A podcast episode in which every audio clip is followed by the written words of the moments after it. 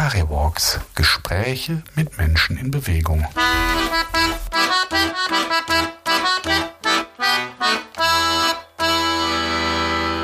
Guten Tag, Sie dürfen sich dann hier einmal hinsetzen und den Zettel ausfüllen. auf dem Okay. Ja, mache ich. Einfach Name, Datum und Unterschrift. Anschließend kriegen Sie dann vom Kollegen noch einen Zettel zum Ausfüllen und dann nehmen Sie beides mit zu mir und dann machen wir den Corona-Schnelltest. Was muss ich jetzt machen? Jetzt kommen Sie mit mir mit, setzen sich einmal hier auf den Stuhl und machen jetzt den Corona-Schnelltest durch die Nase.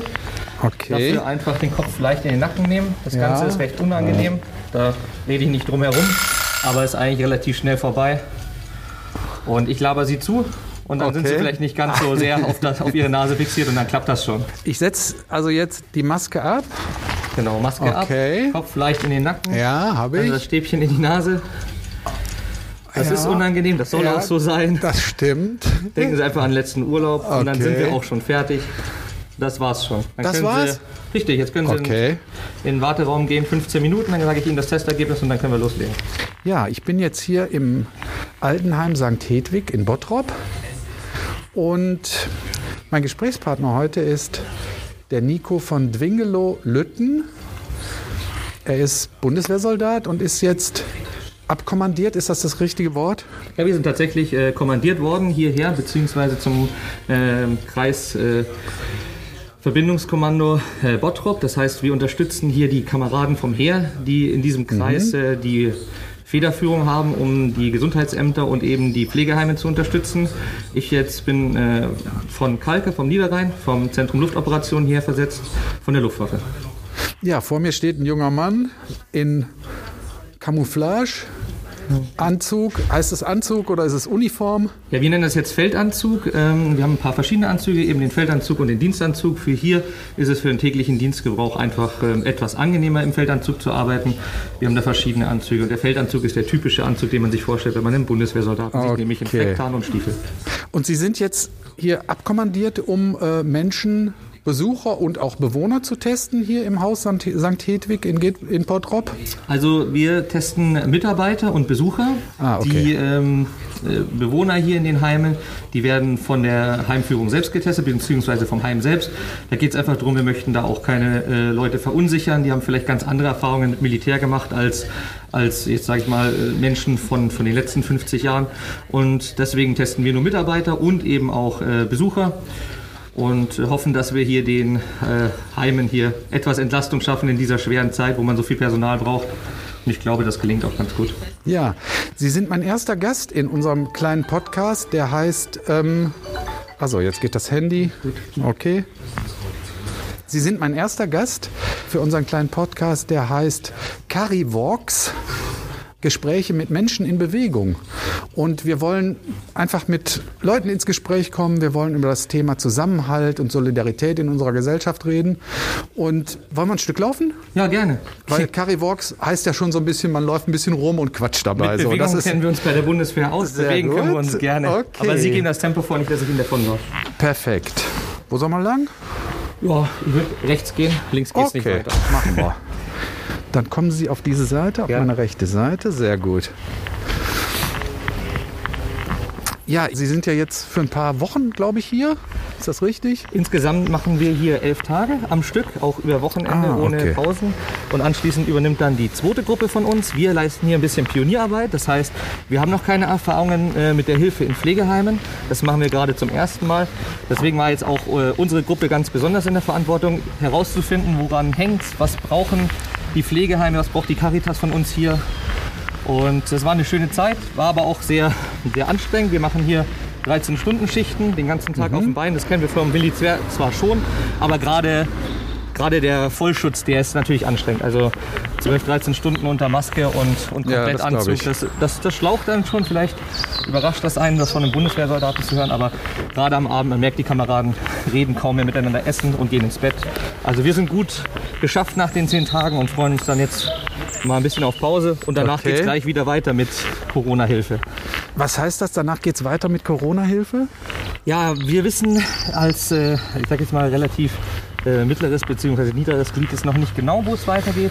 Wir wissen aber ja, dass die Bundeswehr noch ähm, viele weitere Hilfen äh, leisten zu hat äh, und auch leisten werden wird. Und wir wissen noch nicht wohin. Es könnte sein, dass wir hier einfach nach äh, zwei Wochen wieder hierher kommen. Könnte aber auch sein, dass wir jetzt einen ganz, ganz anderen Auftrag bekommen, der auch gar nichts mehr mit wilden Pflegeheimen zu tun hat. Ähm, ja, Bundeswehr würde man ja jetzt erstmal immer vermuten, ja, die helfen bei Hochwasser vielleicht mal, wenn Katastrophen eintreten ähm, und äh, unterstützen dort. Und ja, ist schon eine, besondere Situation jetzt für Sie, denke ich, mal so einen ganz zivilen Auftrag zu machen. Sie haben mit alten Menschen zu tun, mit Besuchern, vielleicht auch mit Menschen, die jetzt so ein bisschen unsicher sind aufgrund der Situation. Wie erleben Sie das? Also unterm Strich sind wir alle mega glücklich, dass wir ähm, hier Bottrop helfen dürfen, der Stadt Bottrop und damit im Endeffekt den Menschen in unserem Land. Dafür haben wir uns alle mal gemeldet. Ähm, die meisten sind richtig froh, wirklich mal eingesetzt zu werden, äh, ich sage jetzt mal, um Direkthilfe zu leisten vor Ort, auch ohne die Gefahr im Endeffekt, die wir sonst in unseren Auslandseinsätzen haben. Und wir sind hochmotiviert und freuen uns, dass man uns auch hier so offen aufnimmt. Sehr, sehr, ja, es, manchmal ist die Bundeswehr ja nicht, nicht so everybody's darling. Aber hier müssen, muss ich sagen, wir werden super aufgenommen und man, wird, man geht super mit uns um. Wir merken, wir können hier wirklich äh, Fachkräfte entlasten, die sonst nicht äh, die sonst halt äh, einfache Tests den ganzen Tag tun müssen, die sich aber eigentlich um ganz wichtige Aufgaben, nämlich mit den äh, älteren Leuten einfach kümmern müssen. Und wir sind hier gerne. Hochwasser ist natürlich auch so eine Sache, aber ich glaube, das ist eben das Schöne an der Bundeswehr. Wir haben die Manpower, wenn wir gebraucht werden, sind wir da und dann halt auch für Corona. Wir helfen, wenn es gebraucht wird, nicht wenn es gerade in unseren Aufgabenbereich passt tatsächlich. Das ist ja eigentlich eine wunderschöne Überleitung zum Jahresthema der Caritas. Das heißt nämlich, das machen wir gemeinsam. Ja, die Caritas setzt sich für Solidarität, für Gemeinsamkeit ein und gegen die Spaltung einer Gesellschaft. Ja, ich bin eigentlich heute hier, um mit Ihnen über das Thema Zusammenhalt und Solidarität zu sprechen. In Ihrer besonderen Situation jetzt hier vor Ort in Bottrop, in St. Hedwig, wie, wie erleben Sie das? Wie stehen Sie dazu? Ja, also Solidarität ist ja was, was man im Endeffekt niemandem beibringen kann. Das muss irgendwie auch wachsen. Man muss sich zusammen irgendwie zusammenfühlen und auch sagen, ich möchte helfen. Wir als Soldaten sind da ein bisschen außen vor, muss ich auch zugeben. Wir haben irgendwo auch die Pflicht, solidarisch zu sein. Das heißt, wir sind nicht wie äh, jeder andere Zivilist, der, wenn er nicht hilft, ähm, dann im Endeffekt keine große Strafe kriegt. Bei uns ist es schon so, wir haben auch die Pflicht äh, zu helfen, wenn wir was sehen. Wir haben auch die Pflicht, solidarisch zu sein. Und eigentlich dadurch durch unser gesamtes, wie wir unsere Soldaten ausbilden, ist das aber auch in, in der Freizeit recht ausgeprägt, muss ich sagen. Und ich finde es schön, dass wir mit zivilen äh, Einrichtungen jetzt auch zusammenarbeiten dürfen. Einfach mal genau die andere Seite sehen dürfen. Ja? Wir haben viele ja. Leute, die vielleicht hier gelandet wären, hätten sie vor fünf oder zehn Jahren eben noch den, äh, die Wehrpflicht äh, nicht getan und wären lieber in, in, den sozialen Dienst gegangen. Und so können wir jetzt mal zusammenarbeiten und man merkt, da sind auch viele äh, Gemeinsamkeiten, die wir haben. Und ich kann nur sagen, Solidarität muss gelebt werden und es ist ein täglicher Kampf, auch Solidarität zu erhalten. Und ich glaube aber mit diesem Zusammenrücken, was gemeinsam machen, können wir da definitiv auch äh, eine, eine super Basis schaffen für die Zukunft. Ich selber bin Kriegsdienstverweigerer, hieß es damals noch, und habe tatsächlich im Krankenhaus meinen Zivildienst gemacht. Und ich frage mich natürlich, was hat Sie dazu bewogen, jetzt ähm, bei der Bundeswehr anzufangen? Haben Sie sich verpflichtet? Ja, also ich bin äh, jetzt momentan SHZ 20, das heißt, ich habe mich auf 20 Jahre verpflichtet, bin auch schon in meinem neunten Dienstjahr. Ah, ja. Ähm, ja, was hat mich damals zur Bundeswehr bewogen? Ja, bei uns in der Familie ist es ein bisschen auch äh, Tradition. Also mein Großvater war im Militär, mein Vater ebenfalls. Ähm, aber was hat mich noch bewogen? Ja, ich wollte eigentlich immer Deutschland was zurückgeben. Das heißt, ich habe mich immer sehr wohl gefühlt hier. Ähm, ich wusste immer, dass das ein tolles Land ist. Ich habe äh, auch andere Länder gesehen wie Brasilien, wo viele Dinge einfach wahnsinnig gefährlich sind. Ich wusste immer, was wir an diesem Land haben. Und ich habe immer das Gefühl gehabt, wir, ähm, also ich möchte was diesem Land nochmal zurückgeben. Und da ich, glaube ich, in der, im sozialen Sektor vielleicht einfach nicht meine Stärken gehabt hätte, habe ich gesagt, anpacken kann ich, da gehe ich zur Bundeswehr. Was kann denn jeder Einzelne tun, um Solidarität zu leben, um den Zusammenhalt in unserer Gesellschaft zu stärken?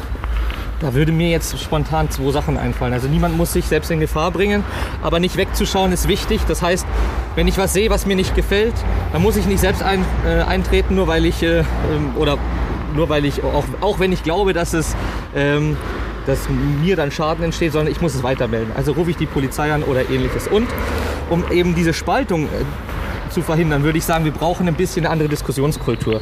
Wir sind ein bisschen abgedriftet, nach meiner persönlichen Meinung, ähm, dass derjenige, der nicht meine Meinung vertritt, eine falsche Meinung vertritt. Und da müssen wir unbedingt an unserer Streitkultur ein bisschen arbeiten, weil der andere hat eine andere Meinung, aber die ist nicht falsch, die ist nur anders und er wird seine Beweggründe haben, warum er sie hat. Und dann einfach miteinander diskutieren, wie man das vielleicht mal mit einem Freund macht, der auch eine andere Meinung hat. Dem würde ich ja auch nicht sagen, dass er Punkt, Punkt, Punkt ist, sondern ich würde ihm sagen, oh, das verstehe ich nicht, erklär mir doch mal. Und ich glaube, wenn wir da, da müssen wir dran arbeiten, weil wir rutschen so ein bisschen in so eine Extreme ab. Es ist Ja. immer alles falsch, was der eine sagt und meins ist immer komplett richtig und das ist halt selten wirklich der Fall. Ich stimme Ihnen zu, aber ich stoße so ein bisschen an meine Grenzen, wenn ich so die Bilder im Fernsehen sehe von den Querdenkern oder von den Corona-Leugnern. Ja, da fällt es mir manchmal ein bisschen schwer, diesen Menschen die eigene Meinung ähm, zuzugestehen schon, aber die auch gelten zu lassen. Da habe ich ein Problem mit. Da gebe ich Ihnen völlig recht. Wir hatten ja jetzt hier auch, ähm, jetzt mit dem Corona-Einsatz sind wir nochmal deutlich mehr in die Corona-Materie eingetaucht. Das hatten mir auch einige Kameraden von sich berichtet, dass sie immer mehr diese Corona-Leugner weniger verstehen. Man darf aber auch deren Beweggründe einfach nicht, nicht, nicht Ja. vergessen. Es ist so, wir haben viele Einschränkungen hier und ja, klar sind da bestimmt auch einige unverbesserliche dabei, aber es sind Einschnitte ins, in, in das tägliche Leben und diese Menschen sind keine schlechten Menschen, nur weil sie das leugnen, sondern die wollen einfach wieder Normalität. Und ähm, ich glaube, diese Normalität, die sie einfach verlangen, die muss auch irgendwann wieder da sein. Natürlich können wir Corona nicht leugnen, aber wenn der Mensch was unbedingt will, dann tut er alles, um das zu kriegen, was er will. Und im schlimmsten Fall sagt er halt auch bei einer schrecklichen Krankheit, die gibt's gar nicht, nur damit dass er wieder ins Kino gehen kann. Das ist halt schade, aber so Fehlleitungen gibt's und ich glaube, wir dürfen uns da auch nicht von wenigen hunderttausend bei einem 80 Millionen Volk so stark beeinflussen lassen, weil es ist nicht die Mehrzahl, die glaubt, dass es Corona nicht gibt. Es sind einige wenige hundert, die meiner Ansicht nach ganz besonders laut und im Vordergrund sind, die man öfter hört. Und deswegen, ich glaube, wir sollten uns da gar nicht so, so heiß machen lassen. Es ist wichtig, dass wir Ruhe bewahren und mit den Leuten einfach weiterreden und sagen, gut, du glaubst nicht, dass Corona gibt, ich kann dir sagen, es gibt's und äh, wir müssen da anpacken und es geht jetzt noch nicht. Halt- Halte durch. Es ist ja irgendwo, wird es ja besser. Impfstoff ist da. Ich meine, letztes Jahr hatten wir noch gar keine Hoffnung. Was wäre denn gewesen, wenn wir jetzt keinen hätten bisher? Dann wären wir noch nicht mal so weit. Also hoffen wir, dass es wird. Ich hoffe es auch. Mir geht das furchtbar auf die Nerven. Meine Flitterwochen sind ins Wasser gefallen. Dementsprechend, ich kann auch nur Ja. sagen, mir geht das furchtbar auf die Nerven, aber wir müssen da durch und zwar alle gemeinsam. Okay, das ist natürlich ein hartes Opfer. Wenn die Flitterwochen in der Corona-Pandemie zum Opfer fallen, das ist schon hart. Aber ja, Sie sind trotzdem guter Laune. Ja, bringt ja nichts. Also ich bin frisch verheiratet, bei uns läuft es halt gut. Warum? Ich darf viel Zeit mit meiner Frau auch verbringen, weil wir zum Teil auch Homeoffice äh, bei der Bundeswehr machen. Ähm, uns geht's gut, die Reise wird wohl eher nicht mehr nachgeholt werden. Meine Frau ist momentan auch schon schwanger, dementsprechend nach Ah. New York fliegen wir wohl erstmal nicht. Aber es gibt neue Reisen, es gibt neue Erlebnisse und Flitterwochen kann man theoretisch auch nachholen. Das, ist, das sind Opfer, ich meine, meine Opfer mit, einer, mit Flitterwochen sind überhaupt nicht vergleichbar mit, mit Personen, Ja. die gerade ihre Existenz verlieren. Ja. Ich habe das Riesenglück, beim Staat arbeiten zu dürfen, meinen Dienst tun zu dürfen, eigentlich keine Angst zu haben, dass ich äh, in irgendeiner Weise ähm, von Corona große negative monetäre Probleme erhalte. Also ich, Ja. ich will da nicht klagen, weil ich wär, es wäre wär einfach unverschämt von mir zu klagen. Ich ja. zu Hause bleiben, okay. Ähm, herzlichen Glückwunsch noch nachträglich zur Hochzeit und Ja. natürlich auch äh, viel Freude an der Vaterschaft. Sie haben einen interessanten Namen. Ja, Herr es, äh, Nico von Twingelow-Lütten. ja, es ist ein sehr alter Name. Ich bin deutscher Adel und äh, das, der ist sehr alt, 1200 Jahre und Dwingelow heißt eigentlich nichts als äh, bezwingt den Wald und dementsprechend waren wir auch, bevor wir adlig wurden, ganz normale Holzfäller. Daher kommt das Okay. bezwingt den Wald auf Althochdeutsch. und äh, ich glaube, da braucht man sich heute keine äh, nichts mehr drauf einbilden. Ich bin stolz auf meinen Namen, weil der so alt ist und das Schöne ist, dass man sagen kann, hey, ich kann da noch nachlesen. Ansonsten ist da nichts über von und ich glaube, auf Namen sollte man sich in unserer heutigen Zeit definitiv nichts mehr einbilden. Also da Ja. sind wir ganz weit weg von. Und ja, aber natürlich habe ich den gerne übernommen. Ich kann aber eine kleine nette Anekdote erzählen. Meine Frau ist Physiotherapeutin. Die wollte den ums Sterben nicht haben. Der Name ist furchtbar kompliziert. Gleichzeitig wirkt er leicht hochnäsig. Und sie wollte nicht, dass ihre Patienten dann im Endeffekt so ein komisches Gefühl haben. Aha, die Freifrau von Dwingelow muss mich jetzt hier behandeln. Das, die wollte den partout nicht haben. Ich habe mich zwar durchsetzen dürfen, aber, aber war ein harter Kampf. Nochmal zurück zum Thema Solidarität oder Zusammenhalt. Ähm, haben Sie noch irgendwas, äh, was Sie unseren Hörern vielleicht mitgeben wollen zu dem Thema? Ich kann es nur noch mal wiederholen, was ich schon gesagt habe. Wir müssen den anderen zuhören und wir dürfen nicht immer gleich alles verteufeln und sagen, der ist einfach dumm. Ich meine, das ist schnell gesagt, aber am Ende ist Solidarität halt auch manchmal dem anderen zuhören und seine nicht verständliche Meinung einfach hinnehmen und ihn halt nicht äh, gleich gegen angreifen, weil durch, durch so eine Aktion kommt immer Reaktion und was haben wir dann davon, wenn ich jemanden habe, den, den ich nicht verbessern kann, mit dem brauche ich nicht streiten. Das ist halt sinnlos.